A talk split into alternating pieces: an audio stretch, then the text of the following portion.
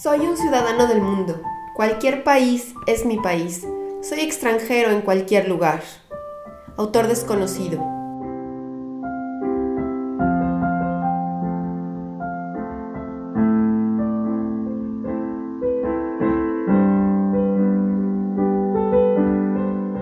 Mi nombre es Yamel. Hace tiempo soñé lo mismo que tú, conocer el mundo y vivir en otro país. Yo lo llevé a la práctica. Deja que te cuente todo lo que esto significa y prepárate para vivirlo plenamente. Ven conmigo a echar nuevas raíces.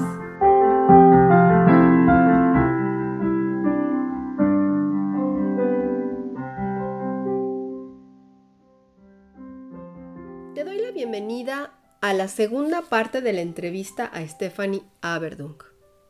Esta vez nos habla de lo que ella esperaba y de lo que llegó a encontrar, sus reflexiones, la situación de su familia y la forma en la que le está enfrentando.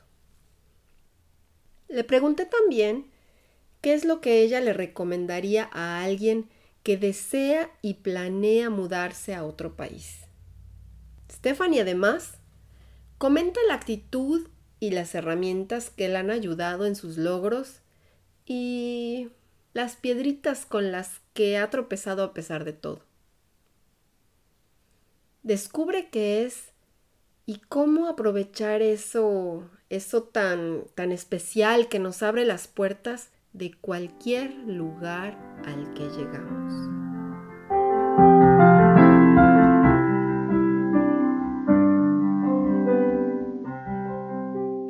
Hasta el punto donde estás hoy.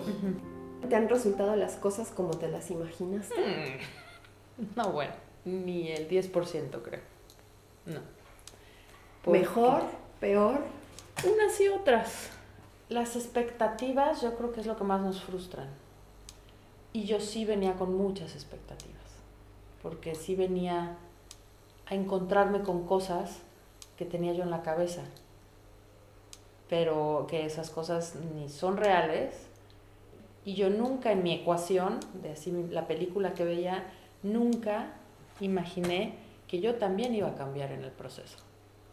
Entonces no soy, en esencia sí, pero no soy la que era hace seis meses, en una connotación negativa, sino, no sé, mi situación de vida es diferente y, y mi tiempo, tengo un montón de tiempo en las manos, es un montón de tiempo de reflexión y un montón de tiempo de inventar aquí para dónde, y aquí por qué, y aquí para qué en mi vida, ¿no? Entonces, pues estoy como muy reflexiva, estoy como, como amasando mi nuevo yo. Entonces, nunca pensé que yo fuera a cambiar también. Mis hijos, la dinámica sin su papá, pues también ha cambiado. Pues, la dieta, todo, todo te cambia, ¿no? El cachete, todo. ¿En qué punto estás en tu relación de pareja? Porque no, porque Carlos no está. Y me lo imagino muy difícil. El primer tramo, tengo la enorme ventaja de que él por, también por trabajo ha podido venir. Nos vino a dejar en agosto y vino en diciembre. De agosto a diciembre fue terrible. Porque fue como el... No sabíamos lo que se iba a sentir. Y fue un tramo grande, ¿no? Entonces siempre pensamos que él iba a llevar la parte más difícil, ¿no? porque se quedaba solo con el hueco de no tenernos. Al final, aquí también, o sea, no estamos de vacaciones, al final aquí también él hace mucho falta, a mí y a mis hijos también. Él también es una persona muy positiva, esta es una decisión muy pensada, muy platicada, muy deseada, entonces, pues tiene la mejor postura de, de nosotros dos, por lo menos, de que esto tiene que salir adelante porque está muy justificado porque lo queremos hacer. Entonces, pues le echamos muchas ganas. Yo odio hablar por teléfono y me toca a diario hablar tres veces con él por teléfono porque si no, no hay relación, si no, no hay vínculo, ¿no? también con sus hijos. La tecnología nos ayuda mucho, pero sí, sí te cambia todo. Valoras también. Yo, pues claro, muy independiente, siempre he sido muy como yo solita y el mundo. Y también fue muy lindo reconocer a qué grado estoy comprometida con él. O sea, que de verdad estamos haciendo lo correcto porque el uno sin el otro no estamos, no estamos al 100, ¿no? Y juntos sí. Entonces está padrísimo, porque igual si nos quedamos en la rutina no hubiera salido. Y aquí con la distancia y lo difícil todo sí ha salido. lo has valorado. Exacto. En resumen, me encanta ver todo lo que has hecho en seis meses. Tengo la idea y tengo la ilusión de que en algún momento alguien escuche lo que tú y yo estamos hablando y que le pueda servir de algo. Tú tuviste esa etapa de preparación que fue larga. ¿Qué es lo que tú le recomiendas a alguien que tiene pensado venir a Alemania o irse a otro país, cualquiera que sea? Definitivamente no es una decisión que puedas tomar ligero. Obviamente hay circunstancias de vida particulares que te hacen moverte más rápido, ¿no? ya sean positivas o, muy negativas. Y ahí no hay nada que hacer, te vas y lo que venga, como venga.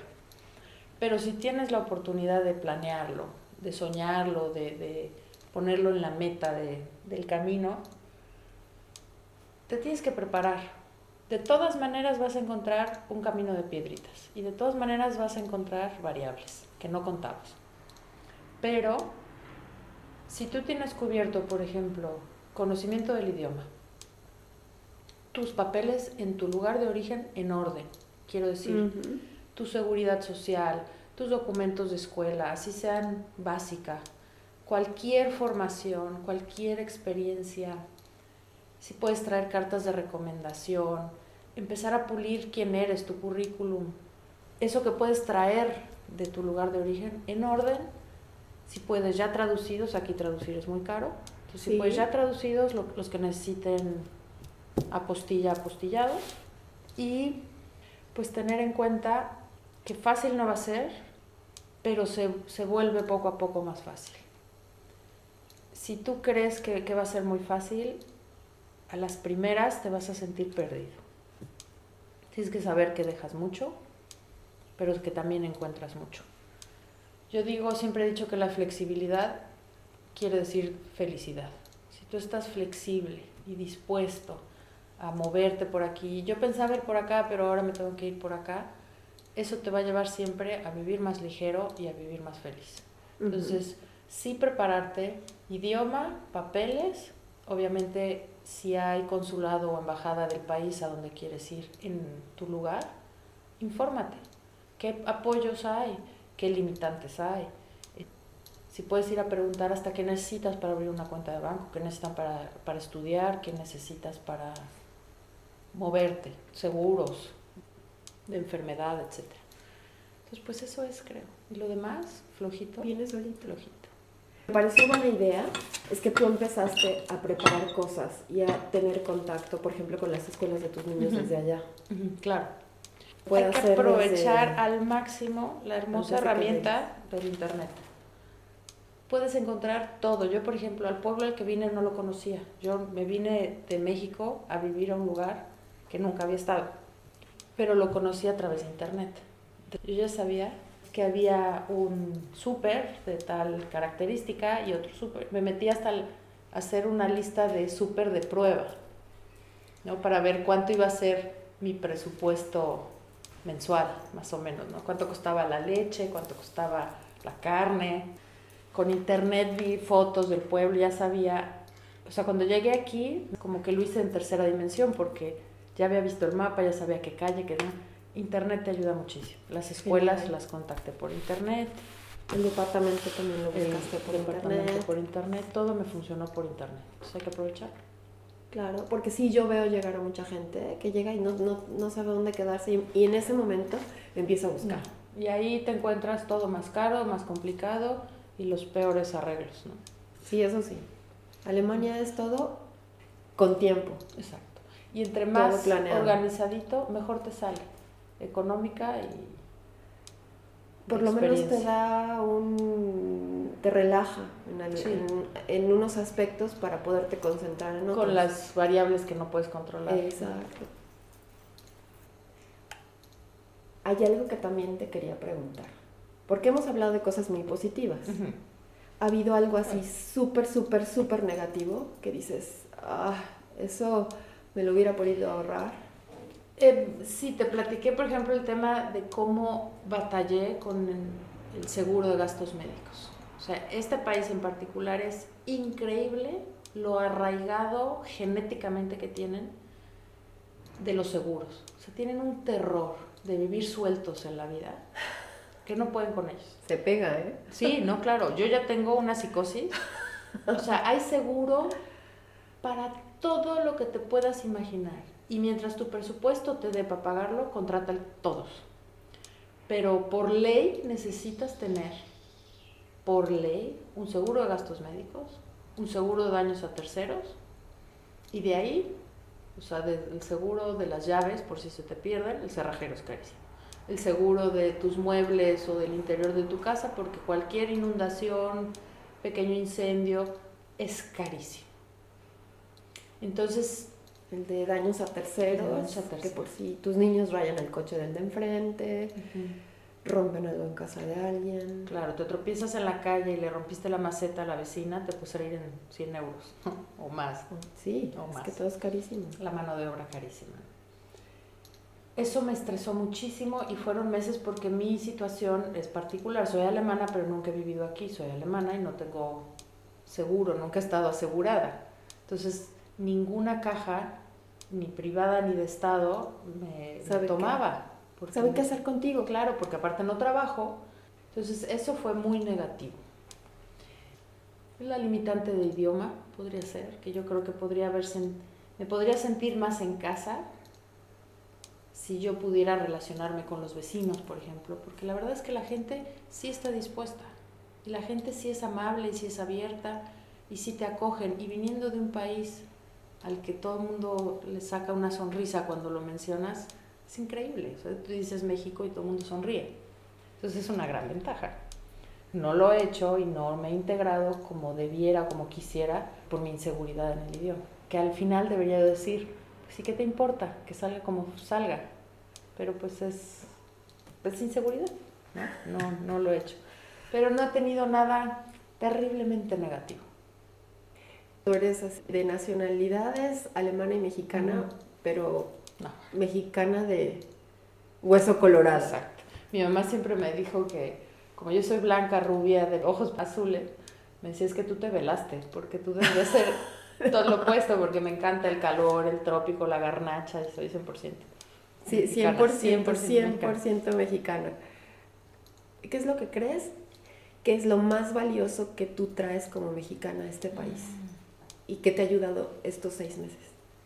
Uno, podría ser empatía, el sentimiento de poder empatarte con el de enfrente. Yo creo que lo tenemos desarrollado y eso hace que te puedas conectar rápido. Y tenemos un gozo, como un, ¿cómo te diré? Como una alegría interna, una lucecita. No sé si nos los ha dado el clima, el maíz, no los sé, frijoles. Los frijoles, no sé qué te da es esa chispita. Sí. Y esa chispita, pues sí brilla y le gusta a la gente y, y la tienes que cuidar, porque aquí se te puede ir muy fácil. A mí se me, se me apagó un rato, unas semanitas ahí por ahí de octubre, porque claro, yo decía es que, ¿por, ¿cómo puedo estar triste? Si estoy en un lugar paradisiaco, si mis hijos están perfectos, si mi marido, si tengo mis padres, qué estoy triste?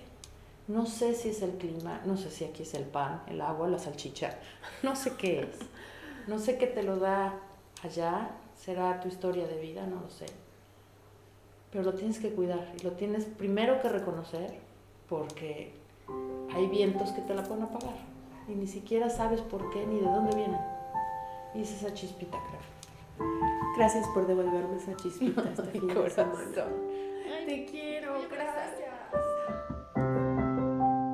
Y esto es todo por hoy en tu podcast Nuevas Raíces. Aquí te espero cada segundo fin de semana. Este podcast está disponible en todas las plataformas conocidas y bien surtidas. Suscríbete pronto y no te pierdas ninguno de sus episodios.